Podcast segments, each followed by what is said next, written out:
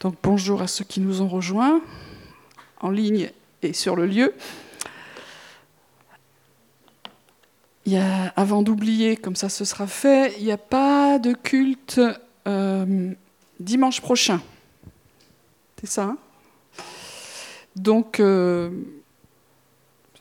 si vous regardez sur euh, le net, c'est pas trop grave. Si vous venez ici, vous aurez fait votre promenade du dimanche matin. Voilà. Alors, euh, avant de, reprendre euh, la suite de ce que j'avais partagé une quinzaine de jours concernant l'Apocalypse, je voudrais revenir sur ce qu'on a déclaré euh, pendant la fin de, ce, de, ce, temps.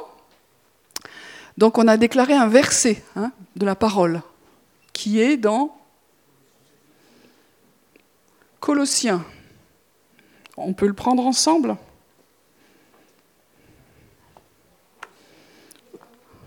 Oui, voilà, on l'a assez dit comme ça.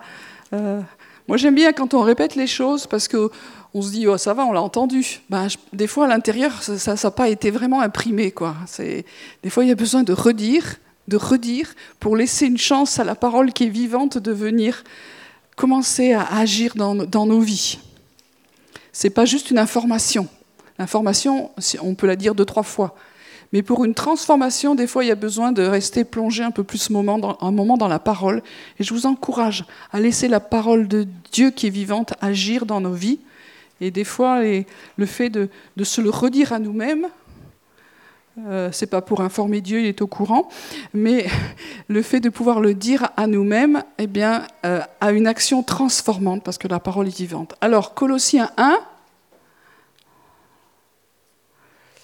verset 27. Alors je prends un peu plus en avant. Euh, c'est Paul qui, dit qu'il a été chargé par Dieu de nous annoncer pleinement la parole de Dieu, le mystère caché de tout temps et à toutes les générations, mais dévoilé maintenant à tous les saints. Et ça, je l'ai déjà dit à plusieurs reprises, mais je veux le redire puisque c'est avant ce verset, c'est de dire que euh, Dieu ne révèle pas tout et qu'il a des saisons où il dévoile des choses. Et ça tombe bien, puisque vous vous souvenez que Apocalypse, Apocalypse, ça veut dire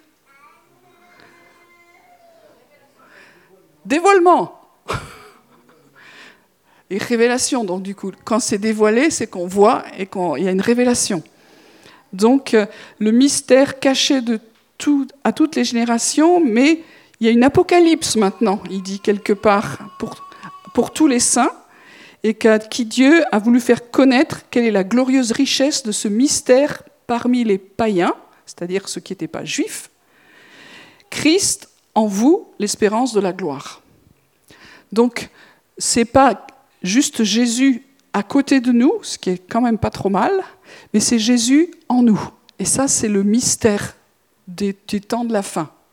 Et je pense que de plus en plus, Dieu va parler de ces choses parce que nous les avons oubliées. On prie Jésus, on lui dit de venir, on lui dit de faire ci, on lui dit de faire plein de choses, et ce n'est pas faux du tout, mais on oublie cette dimension essentielle, Christ en nous. Et c'est ça la nouvelle naissance. C'est ça la nouvelle naissance, Christ en nous. Et quand on a arrêté de se battre avec ça, alors on commence à rentrer dans l'espérance de la gloire. L'espérance, c'est C'est pas on espère que ça va arriver, quoi. Hein. non, c'est pas ça du tout. Euh, je, prends vite fait le passage, vous savez qu'il y a dans Hébreu, euh, l'auteur de l'épître aux Hébreux dit que cette espérance, on la euh, possède comme une encre. Et j'ai lu dernièrement, c'est assez intéressant, qu'il semblerait qu'un des premiers signes quand même des croyants, c'était l'encre. Avant d'être le poisson, le machin, le truc et tout ça. Et je n'ai pas le temps de vous expliquer pourquoi, mais aussi il y avait, il y avait quelque chose qui est intéressant à ce sujet, c'est-à-dire l'espérance. Donc cette espérance, euh, l'image qui est là, c'est comme une encre, donc euh, une encre, voilà, et qui, qui dit le texte qui pénètre où? Non, c'est dans le ciel, tu me... Derrière le voile, il n'y a pas de souci. Euh, donc, qui va au-delà du voile. Est-ce qu'il y en a qui sont visuels au milieu de nous? Moi, ça m'aide. D'un moment donné, j'ai un regard très enfantin sur la parole et ça m'aide. Donc le voile déchiré dans le temple, vous voyez, ce grand truc solennel, machin. Et puis l'image qu'il y a, c'est que cette espérance, c'est comme si on avait une encre qui passait de l'autre côté. Et une encre, ça sert à quoi? Ça sert à accrocher, ça sert au fait qu'on ne bouge plus. Hein, on ne va pas dériver, si on prend l'image de l'encre. On va rester accroché. Et on est accroché où? De l'autre côté du voile déchiré. Ça veut dire que l'espérance, c'est fait. Arrêtez de dériver dans les pensées. Arrêtez de croire que vous allez euh, aller dans tous les sens. C'est fait, vous êtes accrochés. Il y a une encre qui est là, au-delà du voile, qui est, qui est solide. Et ça, c'est l'espérance. Donc, quand on dit Christ en moi, L'espérance, c'est-à-dire, ça y est, je suis accroché, c'est fait. Ma foi, elle n'est pas ballottante, elle n'est pas emportée à tout vent de doctrine, où tous les raisonnements et tous les sentiments et toutes les émotions, c'est accompli. ok? Christ en moi, l'espérance de la gloire. La gloire, euh, en hébreu, c'est un mot qui, veut dire poids.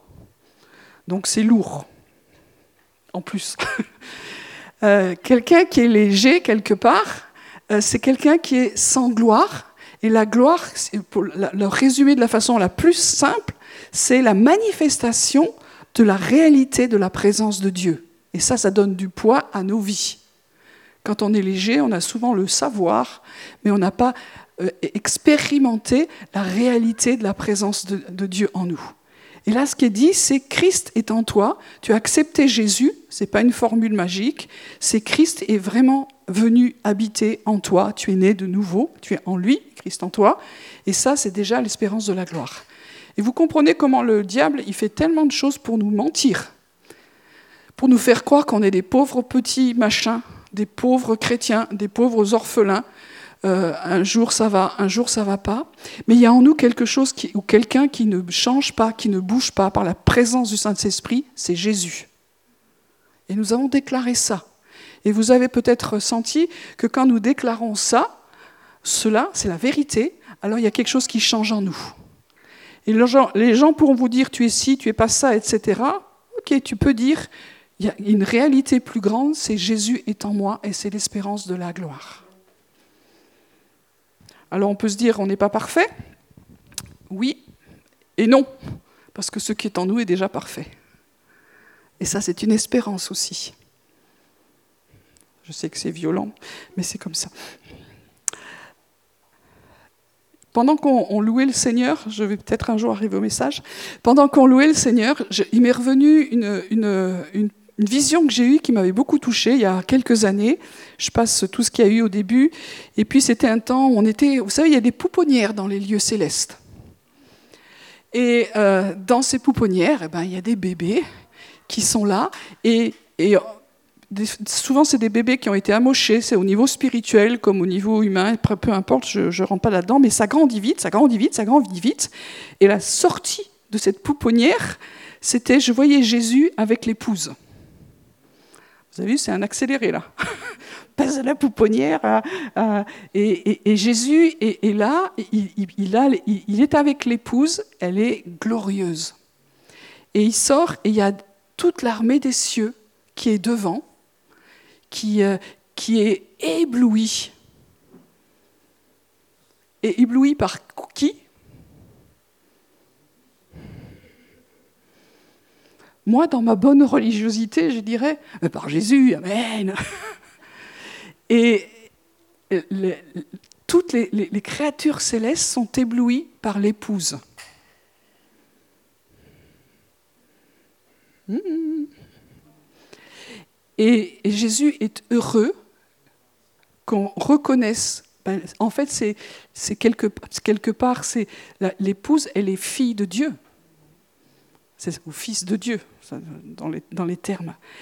Et elle est resplendissante de cette nature restaurée comme au commencement, de cette nouvelle humanité qui est là.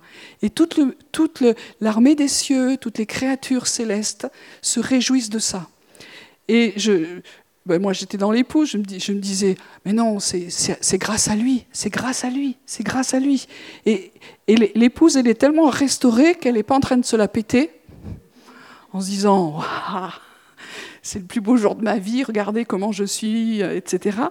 Mais la seule chose qui, monte, que je sentais qui était tellement fort, et ça m'avait tellement touché cette, euh, cette vision ouverte, c'est de dire, mais c'est grâce à lui, c'est grâce à lui, c'est grâce à lui. Et cet échange se fait naturellement. Jésus est heureux parce que nous sommes là.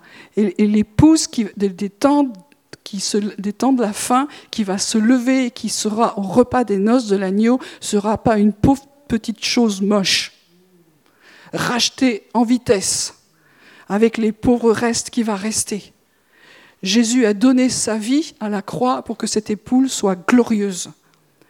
Et ça, ça nous parle de l'Apocalypse. Alors il y a plein de choses qu'on ne comprend pas, on revient dessus. J'ai pas d'explication. Comme je vous ai dit la dernière fois, il y a plusieurs écoles pour lire euh, l'Apocalypse. Vous pouvez en choisir une, ou plusieurs, ou faire votre mixte à vous, ou en découvrir une nouvelle. Quelque part, ça m'est vraiment égal, et je ne vais pas me battre là-dessus, parce que nous connaissons en partie et nous connaîtrons vraiment bien à un moment donné. Donc chacun y va de ses, idées, de ses théories, et, ça va. On peut s'enrichir si on est gentil les uns avec les autres. Mais euh, je veux dire aussi que des fois, on pense que quand on a compris un truc, ça doit exclure les autres, mais des fois, il y a des bonnes choses dans chaque regard aussi. Ce que moi, j'ai voulu juste apporter, c'est, on a bien compris que l'Apocalypse, c'est vraiment ce, dévoilement, cette révélation qui va aller grandissant dans les temps de la fin de Jésus. Et le, prologue et tout le, message de l'Apocalypse, en dehors de toutes les, choses un peu terribles qu'on se dit, oulala, c'est de dire il va y avoir une révélation de plus en plus grande de qui est Jésus. Et ça, c'est le message de l'Apocalypse. Et selon comment on regarde, on va rater l'essentiel. Et je trouverais dommage de se dire que dans ces temps de la fin, on ne se concentre que sur les jugements, euh, que sur les coupes, les sauts, les trompettes et tout, ce qui va avec, euh, en sachant que beaucoup de chrétiens dans le monde n'ont pas la version évangélique. Il faut quand même qu'on se rende compte qu'on est un microcosme. Hein aussi. Voilà, bon, je referme mes parenthèses, je ne veux pas du tout rentrer là-dedans. Mais pour moi, ce qui, me touche, en tout cas, c'est qu'il va y avoir un, déchirement, une apocalypse, on a vu une révélation du mystère de Jésus. Et ça va se faire de plusieurs façons, mais une des façons que Dieu aimerait vraiment, c'est que ça se fasse au travers de l'épouse, au travers du, corps du Messie, et donc au travers de chacune de nos vies. Et quelque part, nous sommes appelés à être des apocalypses. Donc, dans le bon sens du terme. Hein, tous ceux qui, comme j'ai déjà dit, qui ont vu Apocalypse Now, non, c'est pas comme la guerre au Vietnam, c'est pas comme ces trucs horribles, c'est juste petit à petit, nous révélons Jésus. Et comment nous le révélons? Parce que nous comprenons davantage qu'il vit en nous et que quand nous sommes quelque part, le, monde, les gens qui sont là peuvent rencontrer Jésus qui vit en nous. Voilà, donc bande d'Apocalypse. On va, y aller. Donc pour moi, euh, je l'ai déjà dit, je répète, euh, la clé de ce livre, la clé de la lecture de ce livre de l'Apocalypse, c'est pas simplement pour savoir s'il y a une chronologie des événements ou pas. Les gens se battent là-dessus. Comment le lire ou pas le lire, comment comprendre. On peut y travailler, c'est intéressant. Je dis pas qu'il faut pas le faire. Hein. Vous comprenez bien mon cœur. Mais c'est un dévoilement du Messie, une lecture des événements au travers de cette révélation. Et j'avais l'impression que, que ce matin, Dieu me disait encore, mais tu regardes pas toujours au bon endroit on a le chic pour regarder là où ça fait mal, là où c'est difficile, et c'est pas forcément là que Dieu a dit mais, moi je regarde pas là, regarde autre chose. Qu'est-ce que Jésus est en train de regarder dans ma vie? Qu'est-ce que Jésus pointe devant moi? Qu'est-ce qu'il veut que je vois? Et des fois, nous sommes très très euh, branchés sur ce qui va pas, sur ce qui nous choque, et, on a tous des, des, moments comme ça. Moi aussi, je vis des choses qui sont pas simples, et mes yeux auraient tendance et mon cœur à se focaliser là-dessus. Et dans la société, il y a des choses qui vont pas bien. De nouveau, il y a des, des bruits de guerre là, des choses, et c'est douloureux. Mais où est-ce que Jésus veut que je vois ce qu'il voit? Voilà. Donc, euh, je ne redis pas tout ce que j'ai dit la dernière fois. Vous en avez parlé du chiffre 7 et on était arrivé à cette idée qu'il y en avait plein dans la Bible et, particulièrement, ils sont concentrés dans l'Apocalypse et que le chiffre 7, c'est comme un chiffre finitif de perfection qui va amener le chiffre 8. Et ce chiffre 8, c'est vraiment l'idée du jour nouveau qui se lève et qui vient, d'une nouvelle ère, d'une nouvelle humanité, les nouveaux cieux et la nouvelle terre et, c'est ce dont nous parle la fin de l'Apocalypse d'ailleurs. Donc je reviens sur, euh, je ne parle pas de tout ce que j'ai dit la dernière fois, on revient au mot heureux. Donc ça fait partie des sept choses qui sont dans l'Apocalypse, il y a sept heureux. Donc heureux en, grec ou en, hébreu, et je prends la, pensée hébraïque, ça veut dire béni, mais euh, ça veut dire heureux, donc heureux ça veut dire heureux quoi. Voilà. Et on a vu que c'était très étonnant de, voir, de trouver cette béatitude, on va dire, dans l'Apocalypse. Enfin, voilà. Et puis, il y a une pensée aussi en hébreu que je trouve intéressante, c'est l'idée de progression, de se laisser guider pour aller de l'avant, être en mouvement. Et si ça vous est amusé à lire euh, une, traduction de la Bible Shuraki, lui, il dit pas heureux, il traduit pas heureux, il dit en marche. Alors bon, en France, ça nous fait un tout petit peu sourire, mais euh, le parti a changé de nom, donc ça va mieux. Très prophétique, euh, mais je glisse là-dessus. Bon, bref. Donc ça veut dire le, être heureux, c'est être en progression dans la pensée euh, de Dieu, en se laissant conduire par le Seigneur et en étant en marche. Quelqu'un qui marche pas, quelque part, peut pas rentrer dans la bénédiction, la béatitude de l'effet d'être heureux. Et on sait que Dieu est mouvement. On sait que quand Dieu est en nous, il y a le mouvement, il y a l'être. Et je pense que être heureux quand on est croyant, c'est être en mouvement avec Dieu. La religion nous fait asseoir dans des dogmes, dans des certitudes, dans des choses qui ne bougent jamais. Mais plus on va avancer dans la révélation de qui est Jésus, plus on va être obligé de se mettre en mouvement, d'aller explorer des domaines et des choses que nous ne connaissions pas, que nous ne savions pas. Je l'ai déjà dit, mais Paul, quand il a dû marcher pour accepter qu'il n'y a pas que les Juifs qui, qui, auraient part aux alliances et aux promesses, mais que tous les peuples de la terre étaient euh, appelés à, à, venir aussi être greffés dans cette alliance, il a dû marcher, le gars. Euh, il, a dû, il a dû être, euh, se laisser conduire par Jésus pour avancer dans cet apocalypse, dans cette révélation. Et aujourd'hui, je crois qu'il y a des choses qui sont dans la Bible qui sont encore voilées. Et, a, et, que Dieu va nous dévoiler au fur et à mesure et qu'on ne connaît pas encore, mais qui vont nous rendre heureux. Pour moi, je ne peux pas croire que, que la fin, ça va être tellement horrible qu'on n'aura qu'une envie, c'est viens vite nous prendre très vite parce qu'on ne supporte plus. Je ne connais pas Dieu comme ça. Je ne connais pas Dieu comme ça. Après qu'il y aura des choses difficiles, il y, il y a toujours eu des choses difficiles. Mais qu'est-ce qu'on regarde dans les choses difficiles? Et puis on a commencé à lire le premier heureux, donc je ne fais que redire, heureux celui qui lit et ceux qui gardent les paroles de la prophétie.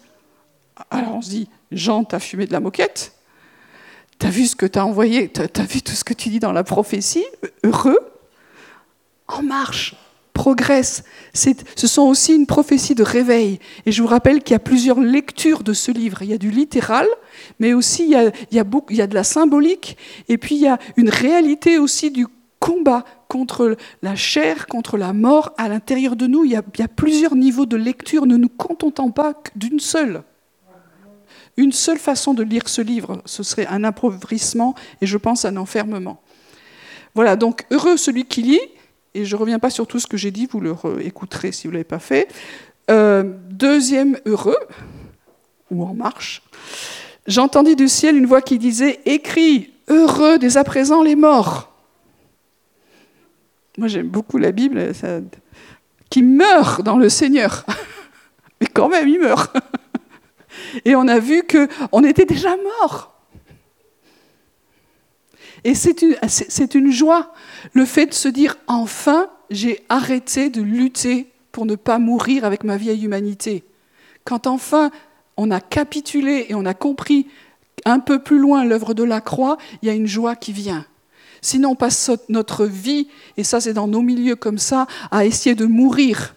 Au cas où Jésus n'aurait pas bien fait les choses, nous sommes morts en Christ. Alors heureux, je ne reviens pas sur tout ce que j'ai dit. Ceux qui meurent dans le Seigneur, oui, dit l'Esprit, afin qu'ils se reposent de leurs travaux, car leurs œuvres les suivent. Donc il y a un repos. Et Dieu a parlé beaucoup dans, cette décennie, le fait que le peuple de Dieu devait entrer dans le repos. Et je me suis dit, c'est quoi ça? C'est repos, ça? Pour moi, c'est statique. Et heureux, le repos n'est pas statique, il est en marche. Nous marchons de gloire en gloire, de révélation en révélation, de rencontre en rencontre. C'est enthousiasmant. Moi, je pense qu'on a pour notre société un message pour les jeunes qui est enthousiasmant. Ils vivent des trucs de folie euh, euh, sur le net, euh, sur ci, ils font des expériences. Mais il y a tellement plus fort et plus génial avec Dieu que d'être coincé entre simplement deux pages de la Bible en comprenant rien, en essayant de, mourir et de faire bien les choses. C'est plus que ça la vie chrétienne. Et nous allons avancer dans le plus que ça. Il faut sortir de nos limites, il faut sortir du cadre, il faut sortir de tout ce que vous voulez pour être en Christ. Quand même, en Christ, il n'y a pas de limite, quoi, en fait. Hein. Donc, euh, c'est bien plus, bien plus. Et puis, on arrive au troisième. Voici c'est dans Apocalypse 16, verset 15.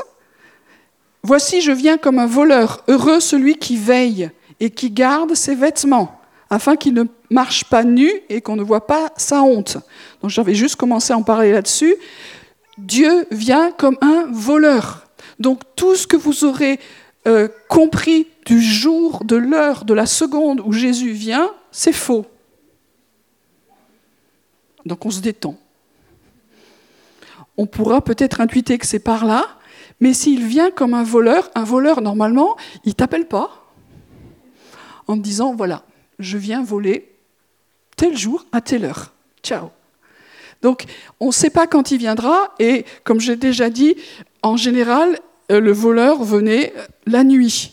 Aujourd'hui, c'est un peu différent, euh, mais euh, il venait la nuit, c'est-à-dire quand c'est sombre, et, la nuit, c'est cette image de on voit plus rien, on est paumé, c'est ténébreux. C'est à ce moment-là que Jésus va venir, au moment où on est un peu perdu. Donc il faut que maintenant, on, a encore de la lumière extérieurement. Alors il faut qu'on travaille à connaître de mieux en mieux Jésus, quoi. Enfin, il me semble. Heureux celui qui veille et qui garde ses vêtements. Donc de nouveau, il y a cette attitude, on est en mouvement. Le message de l'Apocalypse est un message de réveil ne t'endors pas. Et même si tu es fatigué, hein, c'est pas c'est comme les pompiers, je sais pas, c'est comme ça, ils s'habillent en 3 secondes, 7, où ils restent euh, habillés, on, reste en Christ. Le fait d'être déshabillé, c'est ne plus avoir revêtu Christ, c'est-à-dire d'être reparti dans les, dans les systèmes du monde, dans la pauvreté du monde. Non, il vient comme un voleur, alors veille. Le fait de veiller, c'est d'être en lui, avec lui. La prière, je l'ai déjà dit, c'est pas simplement de prier pour telle et telle chose, il faut le faire. Mais la prière, dans tout ce qu'on a appris des pères, quels que soient les milieux, c'est être resté en communion. Euh, Paul dira prier sans cesse. Ça veut dire on est constamment en communion avec lui. Et ça, c'est la première prière. Quand on a compris ça, on vient dans une maison de prière. On ne vient pas simplement pour, porter des sujets de prière, bien sûr qu'on le fera, mais c'est pour vivre la prière dans son sens biblique, étymologique, c'est de dire qu'il est en lui, que nous sommes en, nous, et en nous, que nous sommes en lui et lui en nous, et que nous sommes un et que là, il y a des choses qui sont jugées, il y a des choses qui sont séparées pour que nous revenions à la vie et que nous soyons en communion avec lui. Donc le fait de veiller, c'est important afin qu'on on soit vraiment revêtu de lui et pas nu et qu'on ne voit pas notre honte. C'est une chose qui est très difficile dans, nos vies, c'est quand euh, nous péchons, quand nous, parce que voilà, euh, quand nous tombons en tentation, Matthieu 26, verset 41, euh,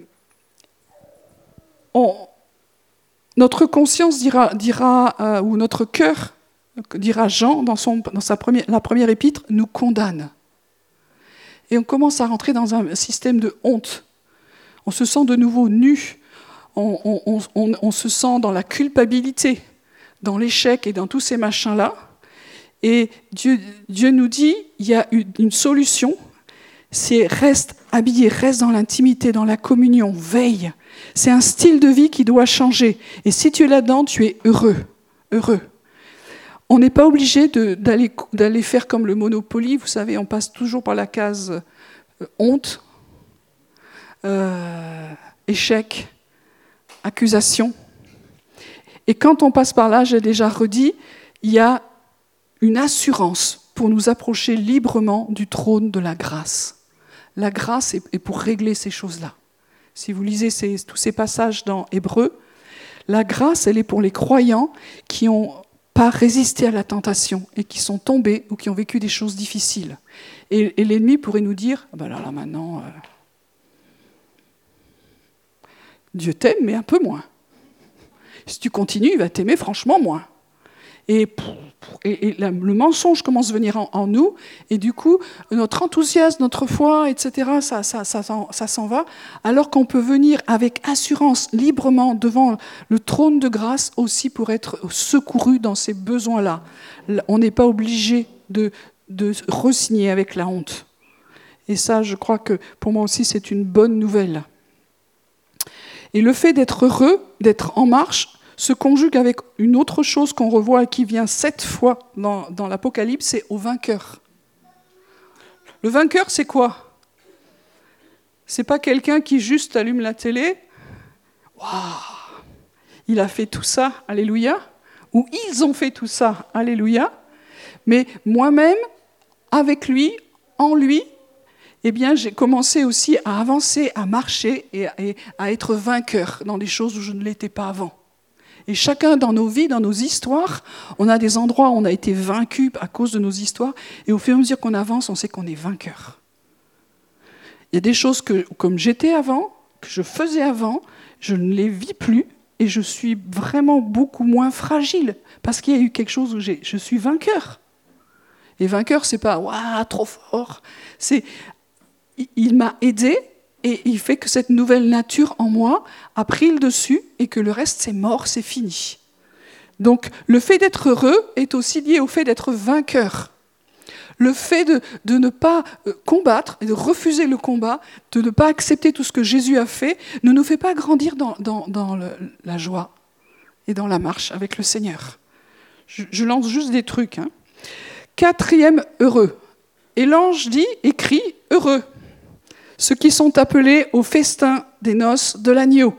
Il me dit, ces paroles sont les véritables paroles de Dieu. On trouve ça dans Apocalypse 19, verset 9. Donc, heureux, en marche, ceux qui sont appelés au festin des noces de l'agneau. Qui est appelé au festin des noces de l'agneau?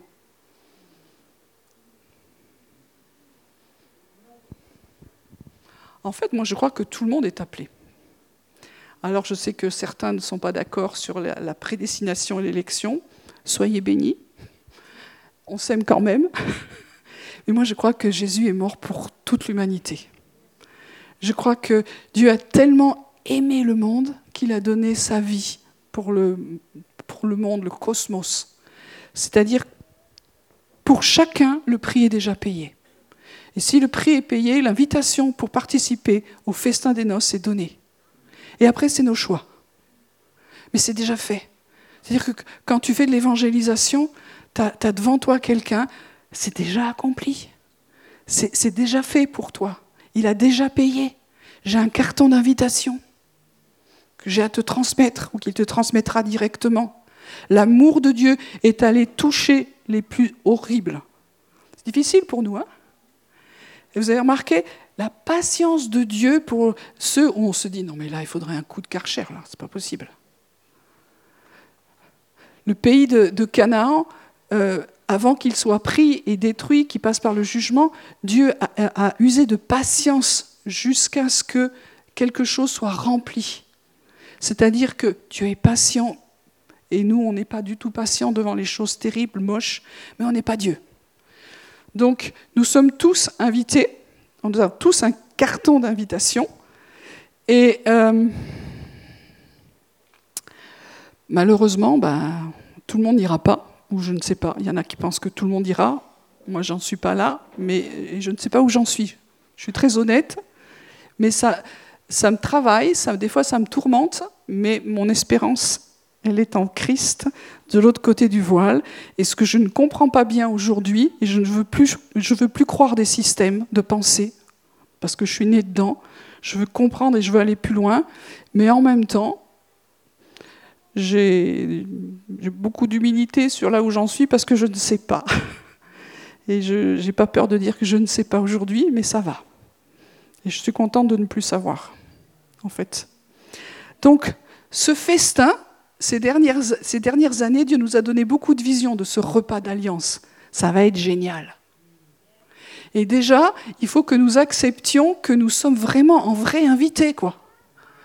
Et que ce repas, c'est un repas où nous allons tellement goûter la présence de Dieu que c'est hors de notre compréhension. Et on en a des petits avant-goûts dans un truc qu'on a encore cloisonné euh, gravement dans notre pratique, c'est le repas du Seigneur. Nous, on n'a pas beaucoup d'actes euh, de fondement où Dieu nous dit faites ça. Il nous a dit faites ça avec le baptême. C'est tellement important de passer par les eaux, d'être immergé. C'est tellement important, ce n'est pas mon sujet. Et la deuxième chose qu'il nous a dit faites-le, c'est le repas du Seigneur.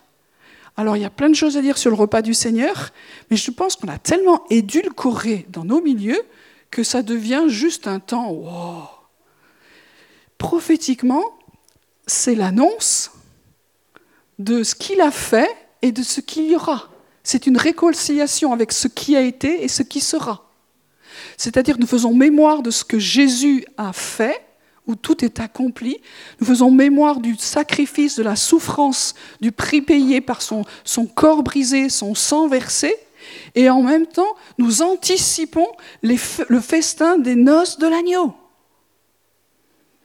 Alors selon les milieux, vous savez, euh, moi j'ai été élevé dans l'Église réformée de France, donc je pense qu'on n'anticipait pas du tout la joie et la festivité des, des noces de l'agneau, mais on était très fallait pas sourire, quoi. C'était un moment sérieux. Et moi, quand j'étais ado, je ne savais pas pourquoi c'était aussi sinistre, mais ça ne faisait pas très envie, je ne comprenais pas. Mais on fait mémoire et on, se souviendra toujours, je pense, dans l'éternité, parce qu'il y aura toujours le Fils de l'homme, l'agneau de Dieu. Nous allons nous marier à l'agneau de Dieu, c'est-à-dire celui qui a donné sa vie, son, sacrifice. Il y aura cette alliance avec lui. On se rappellera toujours avec honneur, avec émerveillement, avec incompréhension mais avec amour passionné, tout ce qu'il a accompli. C'est ça, c'est ça le, repas du Seigneur. Et en même temps, il y a une anticipation déjà, pour moi, en tout cas dans ce que je vis, du repas qui vient. Jésus, il a dit, faites ça en mémoire de moi. De toute façon, j'en boirai plus sur terre jusqu'à ce que ça soit accompli dans les cieux. Et là, j'en boirai de nouveau avec vous. Moi, comment je le comprends aujourd'hui, c'est que le sacrifice est fait. Les cieux ont été purifiés. Tout était, on est dans le tout est accompli. Donc aujourd'hui, moi, je, librement, avec tous les saints, avec l'Église de tous les temps, je peux participer et j'ai une invitation déjà pour commencer les prémices, c'est-à-dire l'apéro, je pas. sais pas. Attention, elle a des théologies, celle-là. Donc, euh, je peux boire le pain, manger le pain et boire le vin dans les cieux. Et je, je fais ça de temps en temps et je dis, waouh! Et là, c'est magnifique. Les cieux sont ouverts, le voile est déchiré, j'ai une encre qui pénètre de l'autre côté du voile. Euh, je ne vais pas juste prendre des photos, j'ai envie d'y être. Donc ça, c'est déjà maintenant et heureux. Donc je vous invite à prendre un peu le repas du Seigneur, à le réfléchir avec euh, Jésus, de voir comment, euh, il a envie qu'on le prenne. Voilà. Et Cinquièmement, heureux et saints ceux qui ont part à la première résurrection. On a déjà eu part à la première résurrection?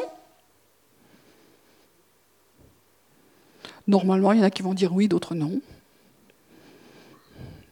Moi, j'ai déjà eu part à la première résurrection au niveau de mon esprit, en tout cas, puisque je suis morte à la croix. Je suis passée par les eaux des baptêmes et j'ai été ensevelie dans la mort. Et quand Jésus est ressuscité, il est le prémisse des premiers-nés, il est le premier-né d'entre les morts, et je suis sortie avec lui. Je pense que vous y étiez aussi, enfin j'espère. Donc ça veut dire qu'on est déjà ressuscité, on a déjà commencé à avoir part à cette résurrection, et puis en aura une autre, euh, mais, peu importe. Donc on pourrait se réjouir de cela, et, devant l'ennemi, de lui dire deux, trois vérités qui le tiennent à l'écart, quoi. Et voilà.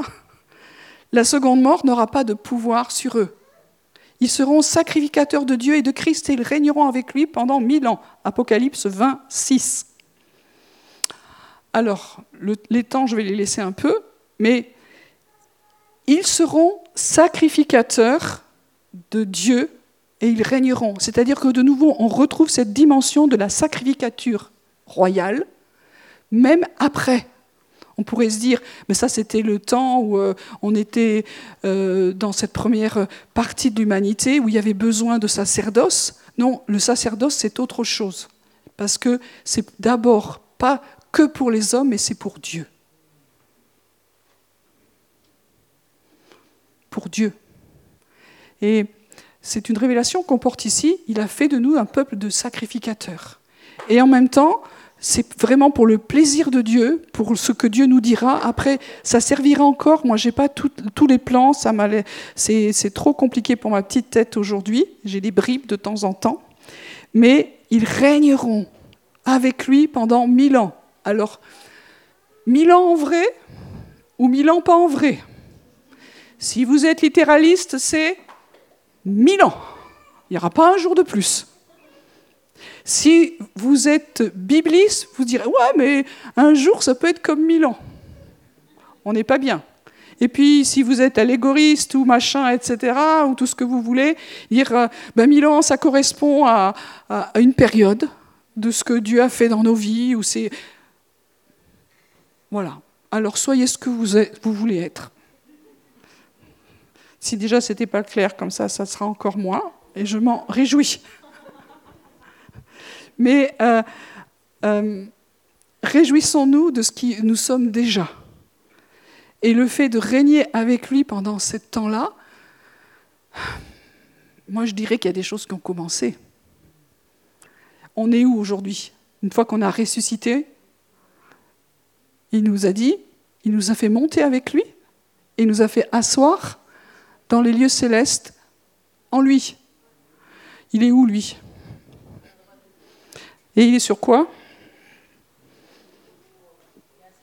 Sur un trône, voilà. Alors, euh, je pense que nous apprenons à régner. Vous savez, les fils de rois, ils ont une éducation particulière et ils apprennent à régner. Donc là, on est en phase d'apprentissage de règne. Donc il y a des jours waouh et des jours oh là là. Mais Dieu est bon et nous apprenons. Mais nous sommes ce peuple de sacrificateurs royal que Dieu a désiré et ça, semble faire partie d'un plan éternel. Et je trouve ça très passionnant. Et quand on relit la Genèse et la création d'Adam et Ève, en fait, c'était leur job d'être des rois et des prêtres pour la, création. Je ne vais pas plus loin là-dessus. Sixième heureux ou en marche, ça commence Voici, je viens bientôt. C'est une des phrases qui revient le plus. Je viens bientôt. Je viens bientôt. Heureux celui qui garde les paroles de la prophétie de ce livre. Alors on dirait, mais ça se répète, il a déjà un petit peu dit. Mais ça, c'est vraiment le témoignage que Dieu veut que nous ayons en nous.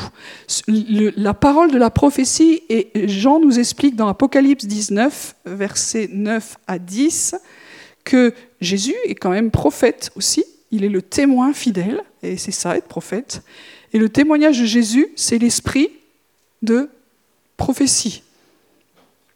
Ça veut dire que quand on voudra être prophète dans ces temps-là, c'est pas juste avoir une parole de connaissance, et c'est super, avoir une parole de sagesse, avoir des dons, etc. Mais ce sera avoir le témoignage de Jésus en nous. Et ça rejoint ce que je vous ai dit au début, c'est-à-dire que la présence vivante de Jésus en nous. Pas juste une expérience de salut, mais une communion constante, renouvelée de la parole de Dieu qui grandit qui, et qui témoigne par le Saint-Esprit de qui il est et qui va nous donner une compréhension des temps que nous vivons, alignée avec ce que la parole de Dieu dit évidemment. Et c'est ça que Dieu est en train de lever, je pense, dans, dans ces temps et que dans l'Apocalypse nous dit prêtez-y attention. C'est pas qu'une question d'un ministère de prophète, c'est une question que nous sommes un peuple prophétique parce que Christ est en nous. La parole vivante est en nous. Et nous avons besoin d'apprendre à entendre le témoignage de Jésus en nous. Et comment on apprend En vivant cette communion dans le repos. Si mon âme est toujours excitée à trouver quelque chose, à réfléchir quelque chose, je ne vais pas entendre le témoignage de Jésus en moi, à l'intérieur de moi. Et ce témoignage va nous aider et aider notre vie, notre maison, et puis notre, euh, le monde et l'Église de façon, précise à aller dans la maturité. Et la maturité va nous aider à collaborer avec le ministère des anges. Vous avez vu qu'il y a beaucoup le ministère des anges dans, dans, l'Apocalypse.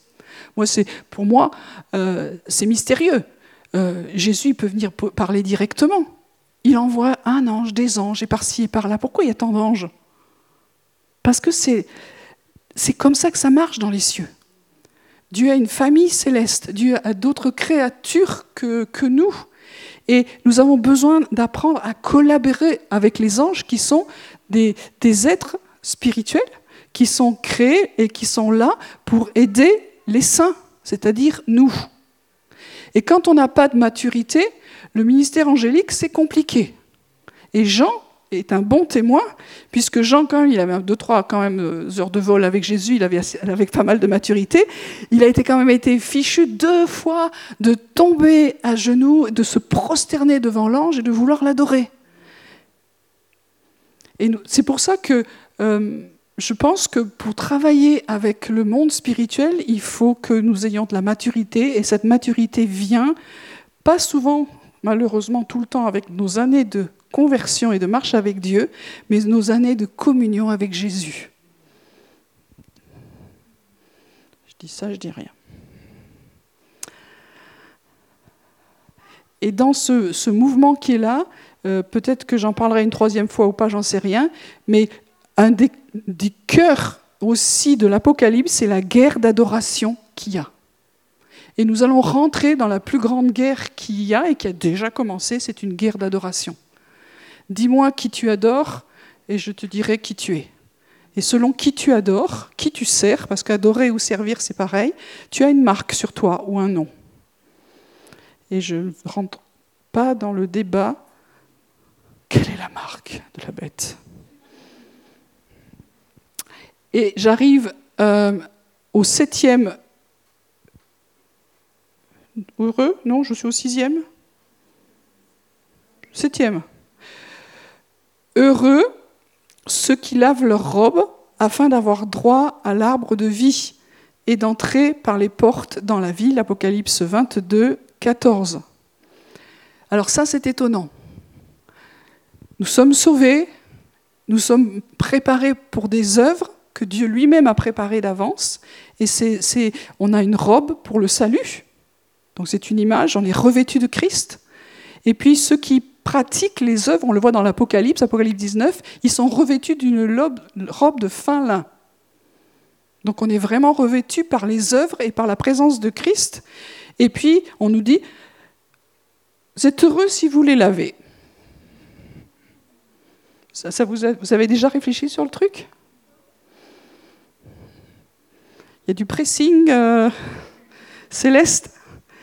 Et, moi, ça m'encourage de se dire que même s'il y a des tâches, tu vas pas fixer ta tâche et te dire ma vie est foutue. Et tellement de fois on fait ça dans notre vie chrétienne. J'ai raté, pas fait une tâche. Mais j'ai une bonne nouvelle, on peut la laver. Et ça, c'est de nouveau, ça revient à un des heureux qu'on a vu, de lutter contre la honte d'avoir une tâche qui va se voir, d'avoir un truc qui va pas, ou une robe qui est sale. Heureux si tu laves, ça veut dire si tu as la foi, si tu comprends que la puissance du sang de Jésus est, constante et d'aujourd'hui et continue. C'était pas juste au début de ta vie chrétienne et puis après, pas de chance. Hein. Là, non, il fallait être sérieux. Non, c'est pour tous les jours de ta vie. Et c'est un style de vie.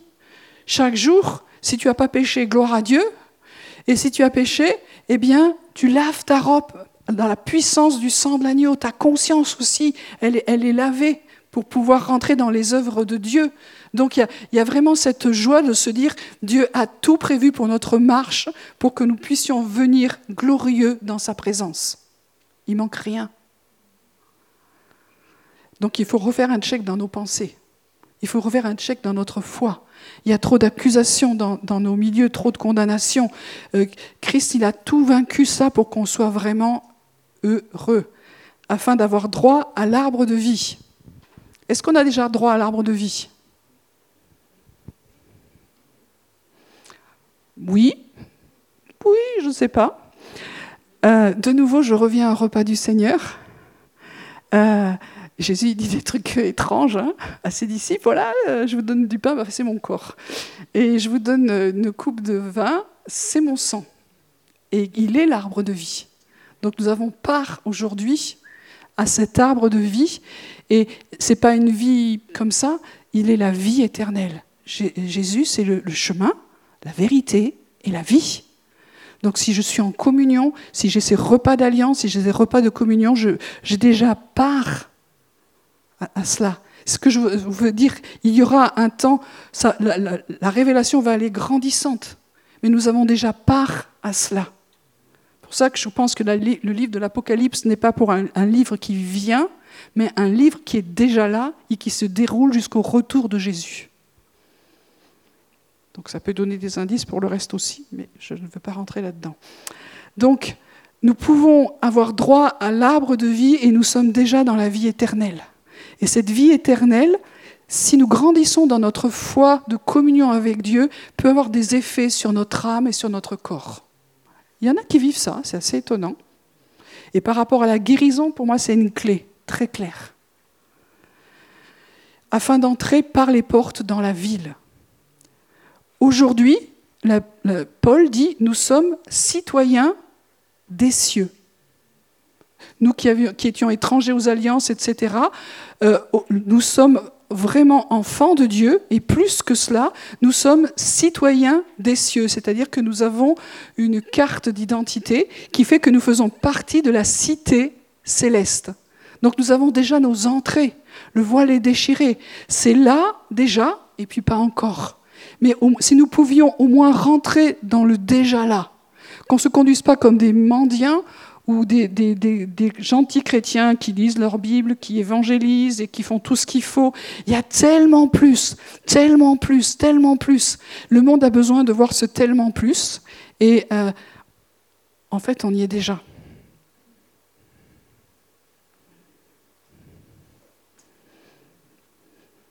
Et je vais finir là-dessus. Apocalypse 22, 16. Moi, Jésus, j'ai envoyé mon ange pour vous attester ces choses dans les églises. Je suis le rejeton et la postérité de David, l'étoile brillante du matin. Et euh, Jésus, il dit, ben voilà, je vous ai envoyé mon ange. De nouveau, pourquoi tu ne nous parles pas directement, il y a le Saint-Esprit? Non, il a envoyé son ange pour attester ces choses dans les églises. Donc il faut qu'on se décloisonne, qu'on accepte que le, monde céleste, le monde du royaume de Dieu ne fonctionne pas comme nous avons peut-être pensé qu'il devait fonctionner. Je l'ai souvent témoigné, j'ai jamais vu d'ange euh, pendant plein d'années parce que je ne voulais pas les voir. Ça ne faisait pas partie de, de, mon cercle de sécurité, de compréhension. C'était trop dangereux, compliqué ou je sais pas quoi. J'en ai jamais vu. Et Dieu a dû décloisonner des choses parce que ça fait vraiment partie de la vie chrétienne. Ah, mais moi, j'en vois pas. Il y a peut-être deux, trois trucs à, toucher dans notre vie. C'est pas pour être fasciné par ça. C'est de dire il y a une famille dans les cieux que Dieu aime, que Dieu a créée. Et ils ne sont pas tous tombés avec le diable. Il y en a quand même deux tiers. Alors, je ne sais pas combien ça fait, mais ça fait beaucoup. Comment on fait pour les rater? Surtout qu'ils sont au service des saints, donc ils ne devraient pas être trop loin de nous. Voilà, donc je donne des pistes, aussi des indices, et qu'on est bon. Hein. Moi, je trouve qu'il y a de la puissance. Hein. Voilà. Et puis, euh, Jésus finit, c'est la dernière révélation de l'Apocalypse. Et je la trouve hallucinante. C'est la dernière révélation de Jésus, donc ça veut dire que ça va croissant quelque part. Et il dit, je suis le rejeton et la postérité de David, l'étoile brillante du matin.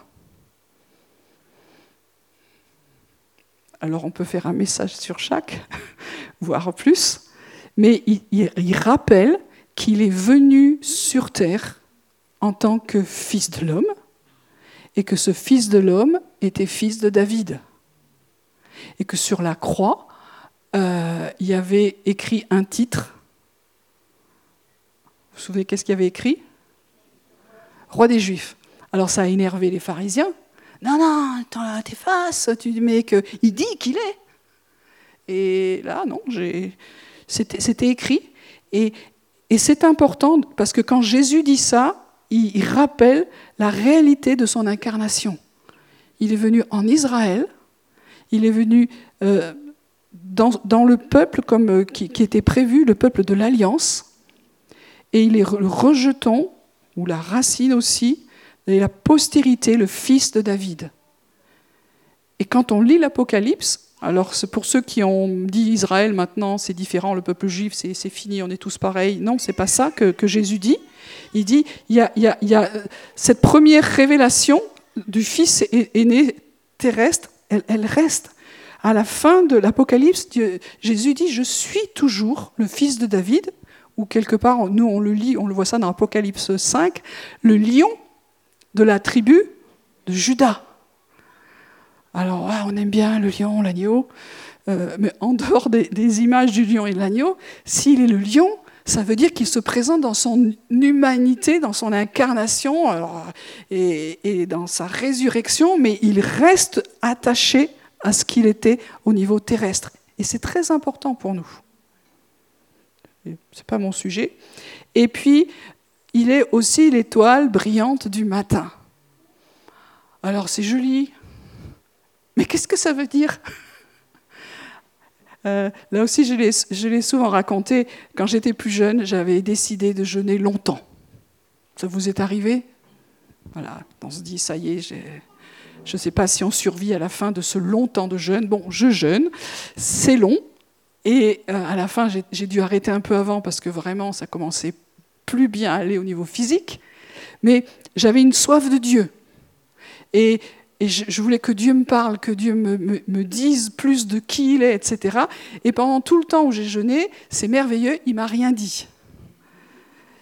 Et, et donc juste à la fin, vraiment à la fin, il m'a dit, je suis l'étoile du matin. Et ça m'a gavé. Mais qu'est-ce que ça veut dire? J'ai jeûné tout ça pour, pour cette information. Qu'est-ce que ça veut dire l'étoile du matin?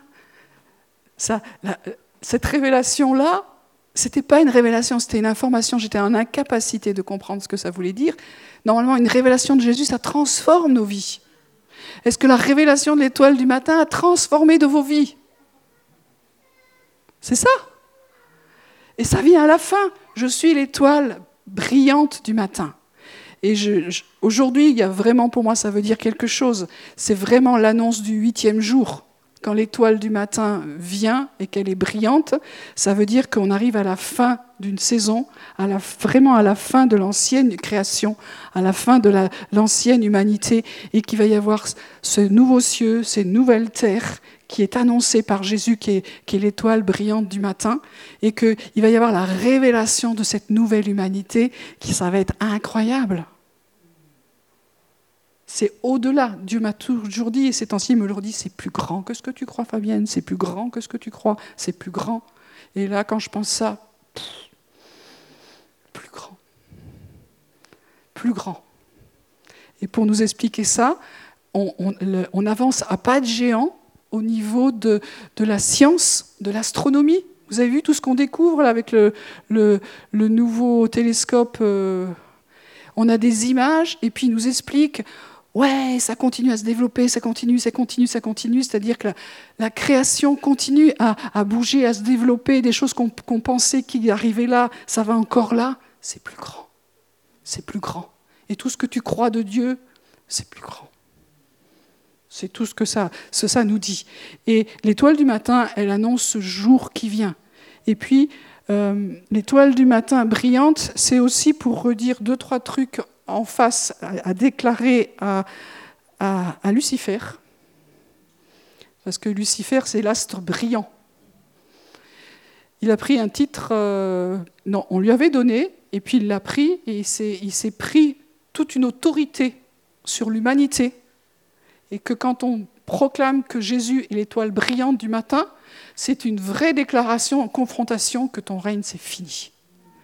Il n'y en aura plus qu'un qui sera brillant de cette lumière de Dieu, puisque vous savez que dans la nouvelle création, il n'y aura plus de soleil, il n'y aura plus de lune, il n'y aura plus besoin d'avoir des, astres pour nous donner des, des rendez-vous dans le temps, puisque Dieu sera le temple et il sera l'éternel et on sera hors du temps.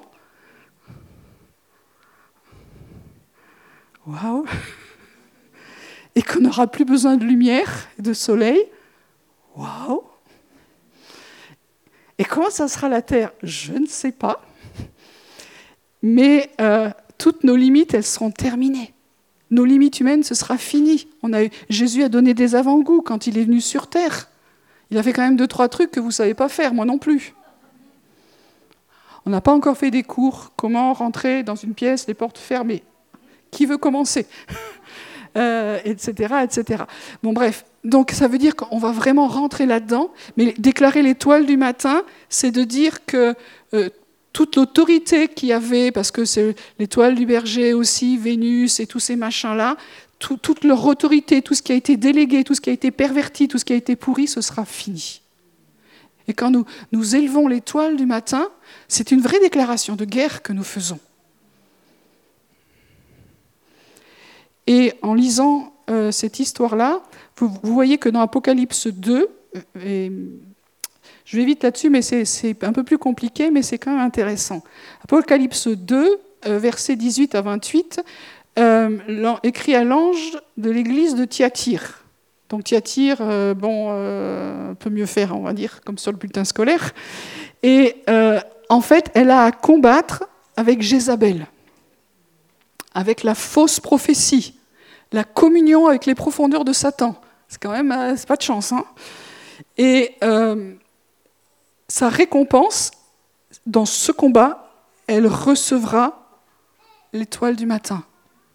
Elle aura la révélation de l'étoile du matin. Ça veut dire que je crois que cette révélation de Jésus des temps de la fin, qu'il est l'étoile du matin, celui qui se lèvera le dernier, qui est brillant, on va être confronté beaucoup plus peut-être profondément à tout ce qui est lié à Jézabel et cette puissance qui est là. Et ce n'est pas juste une dame qui a un fort caractère énervant, je dis qu'il y a des messieurs qui y sont aussi, mais euh, c'est plus que ça. Quand on chasse un esprit de Jézabel, c'est une principauté, c'est bien plus que ça. Et c'est des autorités qui, sont là et qui confrontent la, gloire de Jésus, qui confrontent Jésus en tant que la vraie parole prophétique. C'est un, un système de fausses prophéties épouvantable qui nous demande pas simplement d'avoir des paroles, mais de communier aux profondeurs de, Satan. Et il y a plein de choses qui sont écrites là-dessus sur Jézabel qui sont très inquiétantes parce qu'elle elle enfante des lignées. Ça nous rappelle le psaume 2 et psaume, psaume 149 qui, dit que dans ces temps-là, il y a une autorité qui nous sera donnée. Et Jésus a ce sceptre et on voit de faire pour les nations, et il, le donnera aussi à ses enfants, il nous donne l'autorité. Donc tout ce qui est lié à l'étoile du matin, c'est peut-être lié aussi directement à des confrontations avec ces profondeurs de ténèbres dans ce système babylonien avec Jézabel tout ce que vous voulez. J'aime pas trop parler de ça en général, mais quand même il faut le dire deux trois trucs. Et euh, on a besoin de recevoir cette révélation de Jésus et elle est dans nos cœurs, et c'est le passage qu'il y a dans, dans 1 Pierre 2, de faire attention à la parole prophétique pour les temps qui viennent, comme cette étoile du matin qui se lève au milieu des, ténèbres profondes dans nos cœurs. Donc cette étoile du matin, c'est cette révélation particulière de Jésus qui doit se lever dans les temps de la fin pour éclairer dans les ténèbres et venir les confronter. Parce que c'est sa lumière qui confronte. C'est pas nous quand on sort nos sabres laser. C'est la présence de Jésus qui vient se révéler, qui vient confronter et nous en lui. Voilà, donc euh, c'est des révélations, je pense, on a commencé à peine à toucher, mais on n'a pas encore vraiment compris ce que c'est. Mais pour moi, c'est le fait de connaître Jésus comme il, il se révèle à la fin, c'est aussi être heureux. Et alors ce sera pour moi une huitième, heureux. Euh, il envoie notre, son ange, il envoie le ministère angélique pour nous aider, et ça c'est une bénédiction. C'est une bénédiction. Et Jésus va se révéler de plus en plus comme le rejeton, la postérité de David, et c'est une bénédiction. Parce que plus il va se révéler ainsi, plus je crois que le peuple juif va pouvoir revenir aussi à la maison. Et Paul dit dans l'épître aux Romains que s'ils ont été mis à l'écart pour un temps, leur réintégration euh, sera comme une résurrection d'entre les morts. C'est-à-dire que plus Dieu va se révéler, plus Jésus va se révéler ainsi, plus son peuple va revenir à lui, plus il y a une résurrection, un réveil, si on veut dire comme ça. Et puis l'étoile brillante du matin, c'est vraiment une révélation très particulière de Jésus se révélant au niveau de l'humanité, mais du cosmos aussi, de façon générale, pour venir combattre tout le système ténébreux babylonien, jézabélique et tous les hic et les ce que vous voulez. Et on a besoin de cette révélation. Voilà, je vais finir là-dessus. Donc, euh, en marche. Seigneur, vraiment te remercier parce que tu es bon. Tu as tout accompli pour que nous soyons heureux, en marche, en mouvement, vivants, dans cette nouvelle humanité, en toi, dans l'homme nouveau. Merci Seigneur parce que ton sang nous a lavés, ton sang continue à nous laver. Si nous, nous sommes en marche, constamment nous sommes purifiés par le sang de Jésus, nous sommes délivrés de nos péchés. Merci parce que tu nous apprends à regarder tous les événements des temps de la fin au travers de ton regard. Merci de toucher notre intelligence spirituelle, mais aussi notre intelligence dans notre âme. Merci Seigneur de donner les révélations qui viennent directement de toi. Merci pour le témoignage de Jésus qui va grandir en nous. Fais grandir aussi cette révélation, Seigneur, de, de que tu es le lion de la tribu de Judas. le rejeton, la postérité du fils de David. Le tabernacle de David, la tente de David est relevée c'est ça que ça nous dit. Nous sommes dans un temps puissant du relèvement de la maison de David, de la tente de David, afin que ta maison soit relevée, que ce soit une maison de prière pour tous les peuples, pour Israël et pour toutes les nations. Et enfin, merci pour cette révélation que tu es l'astre, l'étoile brillante du matin, qui nous annonce la gloire des jours à venir et qui se lève et qui déchire les ténèbres et qui nous conduit de victoire en victoire, malgré les ténèbres. Merci Seigneur parce que le prince de ce monde est déjà jugé. Amen. Voilà. Donc j'espère que ça vous donne de l'enthousiasme et que la vie chrétienne, c'est plus grand que d'aller au culte grand que de faire des choses. C'est glorieux, c'est grand, et on, a, on devrait profiter de ce temps du, mois d'août, on, on, a peut-être un peu moins de choses, enfin je sais pas, hein, pour euh, redécouvrir Jésus comme nous ne le connaissons pas. Il faut le sortir de la naphtaline et de dire, oh, prends ta place. Voilà, bonne euh, semaine. Donc dimanche prochain, pas de culte. Si vous voulez, vous pouvez aller visiter une autre église. Et sinon, euh, grasse mat. Voilà. À bientôt.